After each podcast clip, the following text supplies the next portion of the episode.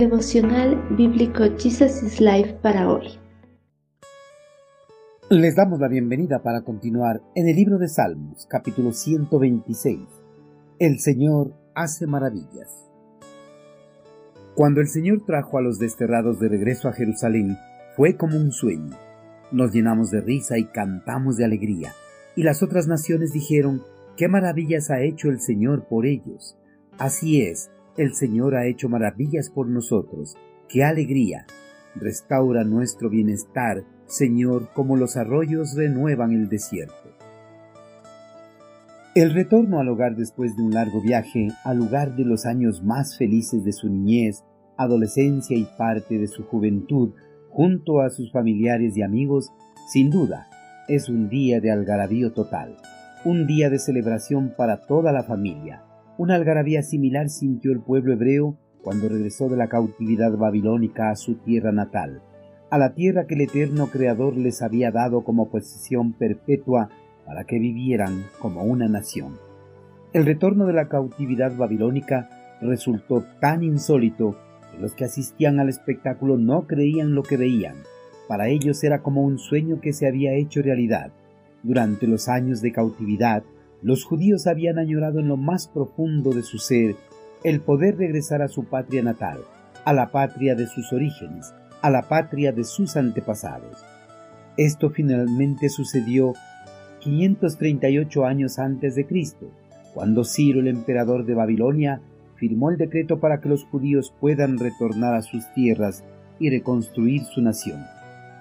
En el día de regreso a la tierra prometida, el júbilo popular fue grande al ver llegar las grandes caravanas de los judíos desterrados. En ese maravilloso día no faltaron las risas y los cánticos de alegría. Sin duda fue una algarabía total. El eterno Creador había cumplido sus promesas. Judá estaba nuevamente en su tierra amada las promesas hechas por el Señor nunca quedarán sin su cumplimiento. Todas llegarán a su cumplimiento en conformidad a los tiempos establecidos por el mismo Señor. Judá para el cumplimiento de las profecías hechas por los profetas de Dios tuvo que esperar setenta años. Durante esos largos años de exilio, muchos de ellos se habían preguntado si volverían a ver a Jerusalén o no, pero tras la espera, el día glorioso llegó. Dios había cumplido las profecías de sus profetas y todo el pueblo estaba gozoso por estar nuevamente en casa. Los mismos paganos estaban admirados del cumplimiento de las antiguas profecías dadas por los profetas de Dios sobre el retorno de los exiliados a su tierra natal. El cumplimiento de estas profecías fue testimonio tremendo a los que no eran judíos. Ellos reconocieron que el Dios de los hebreos había intervenido milagrosamente a favor de ellos por encima de las otras naciones de la tierra, Israel parecía ser el objeto especial del amor y el cuidado del eterno Creador. Los exiliados con gratitud y gozo estaban completamente de acuerdo con los gentiles en esto, atribuyendo su rescate solo a su amado Señor. El salmista se sumó a esta admiración por las magnificencias de su Dios, pero al mismo tiempo deseo que se cumplan las otras antiguas promesas de restauración plena de la nación.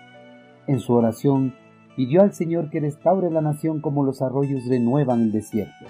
El desierto en el sur de Israel normalmente es una zona árida y estéril, pero después de las primeras lluvias, los cauces que antes estaban secos se vuelven arroyos torrenciales que hacen florecer al desierto.